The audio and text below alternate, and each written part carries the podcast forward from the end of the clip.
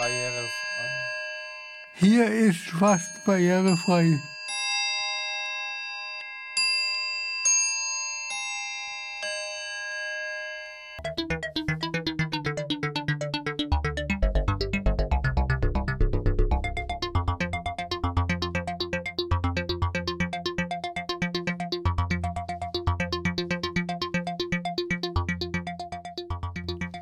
Heute stellen wir das Ritterhaus in Offenburg vor.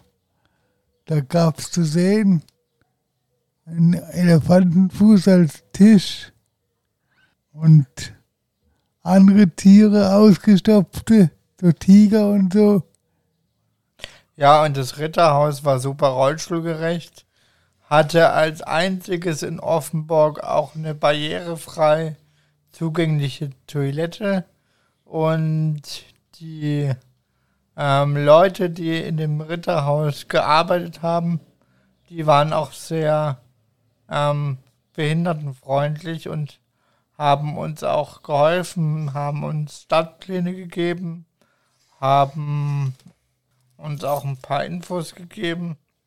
Und ja, das Ritterhaus war als einziges eben super für Rollstuhlfahrer in Offenburg zugänglich.